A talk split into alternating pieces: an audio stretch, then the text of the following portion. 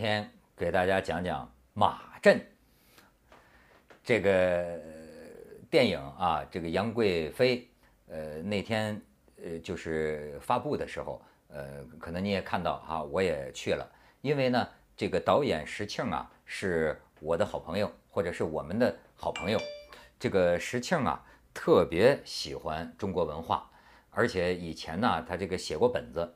所以呢，这个而且他本身啊，就帮过中国的许多呃大导演的忙，比如说是张艺谋啊，呃田壮壮啊，这个姜文啊，很多呃跟导演啊都是好朋友。所以听说呢，这个石庆有志要拍这样的一个电影啊，大家呢就都愿意给他帮忙，给他出主意。所以呢，这个我也偶尔听他谈起过这部电影，嗯，到底好不好？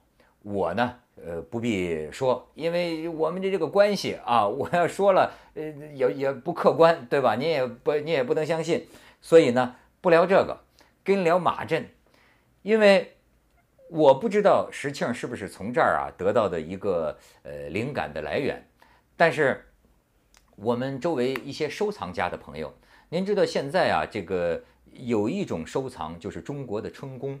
一般人以为啊，就是中国的这个黄色画啊，色情。我觉得你这么个理解啊，呃，有点这个文化太低了。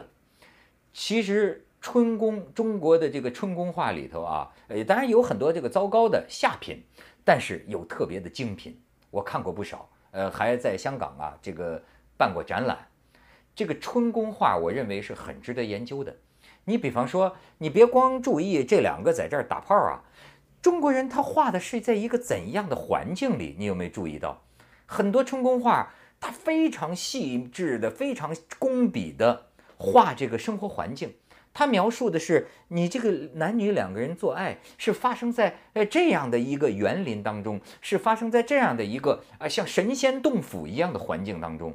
你看，很多春宫画的背景就反映了这个中国的园林。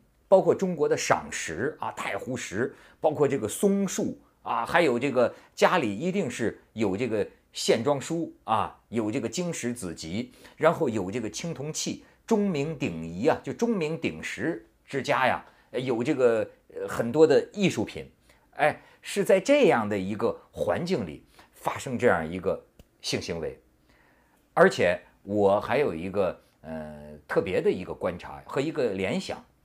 你看，过去一般人讲说中国画啊，反映了中国人的宇宙观。你看咱们画山水啊，山水是巨量的大，但是其中的人呢，小小的，像那么小，哎，这就是中国人的一种宇宙观呐，就是站在天地的角度看起来，人的存在啊是非常渺小的。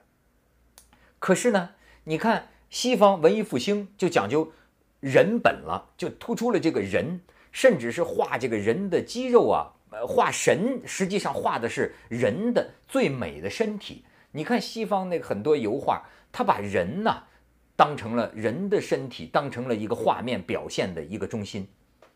但是你看中国春宫画里的精品有意思了，它既有中国文化的这种哎天人合一这种园林之美、山水之美，它画的都非常细。可是啊。在画面的这个突出的位置上，中心的位置上，它是男女啊鱼水之欢，哎，这是我觉得我在中国画里看到的。他呢是在这么一个哎神仙福地的这么一个环境当中啊，世外桃源的一个环境当中啊，但是呢，他又把这个男女的欢爱欢好，哎颠鸾倒凤，画成了画面的一个中心。所以你看。这个情趣非常有意思。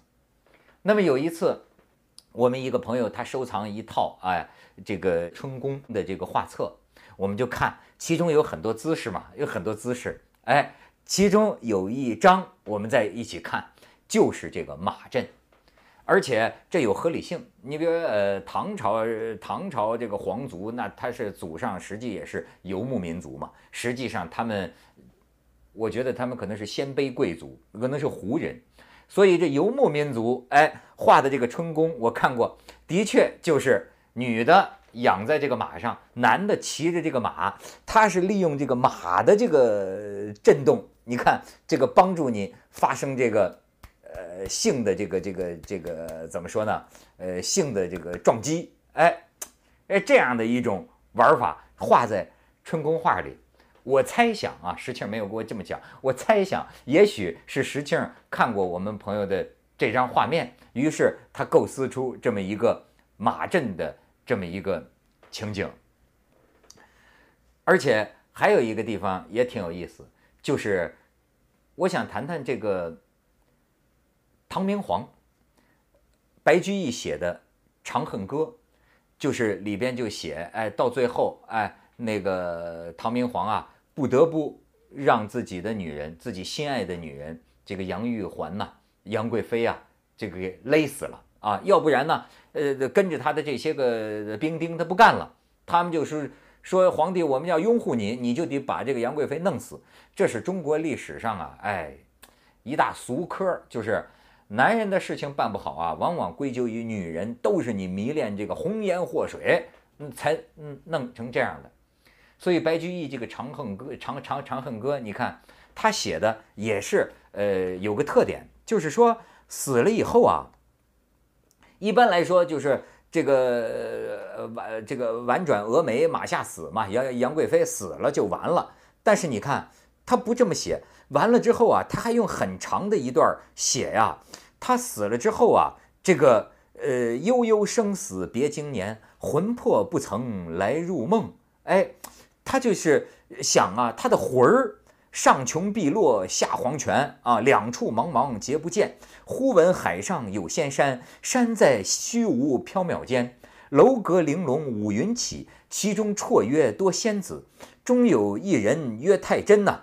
哎，你看他就是这个杨贵妃死了呀。这个诗人他的想象啊，他要想象这个女的这个魂儿啊上了天了，甚至在天上有这么一个杨太真。哎，那就是他。然后呢，这个呃，活着的人和死去的人，哎，这个生死之间，他们呃还要这个两情缱绻呐，还要含情凝凝地啊。谢君王一别音容两渺茫。然后你看，呃，到最后一个生别，一个就是阴阳永隔，可是呢，阴阳还在。相思相念相交，在天愿作比翼鸟，在地愿为连理枝。天长地久有时尽，此恨绵绵无绝期。就是说，我们的爱啊，天地生死都隔不断，此恨绵绵无绝期啊！上穷碧落下黄泉。你看，这是中国人写爱情的一种写法。你不禁又想到汤显祖写的那个《牡丹亭》，那个杜丽娘。你看，哎呦，杜丽娘啊，梦见了一个书生柳梦梅，就梦里的这个人呐，他相思成病，最后死了，和就留下这个画像。后来呢，真的活着的柳梦梅呢，看见这个画像，哎呦，竟然被这个爱情感天动地，叫做开坟，杜丽娘死而复生。所以这个。汤显祖说的那个话就叫什么？就生可以死，死可以生，死而不能复生者呀，你就不算情之至也。就是他要这么写这个爱情，所以你看《长恨歌》是这样的，这个这个《牡丹亭》是这样的。我跟你说。就连毛泽东的诗词都继承了这个传统。你记得他怎么写杨开慧吗？啊，杨开慧死了，呃，他就写“我师骄阳君师柳，杨柳青杨直上重霄九”。然后你看，他非得是这样寄托他的这个哀思，就说我死这人呢，他肯定没死，他像一个魂儿上了天了啊！就是借问这个这个杨柳这直上重霄酒，借问吴刚何所有？吴刚捧出桂花酒。然后就是呃，寂寞嫦娥舒广袖，万里长空且为忠魂舞。你看他要想象的，我这个死去的这个爱人呢，他的魂儿啊，在天上还有一番的这个逍遥。只有这样，才能把他这个至情至性给寄托到过瘾，给寄托到尽头。你看，你就是说中国人，他的描写爱情啊，他要把这个感情啊。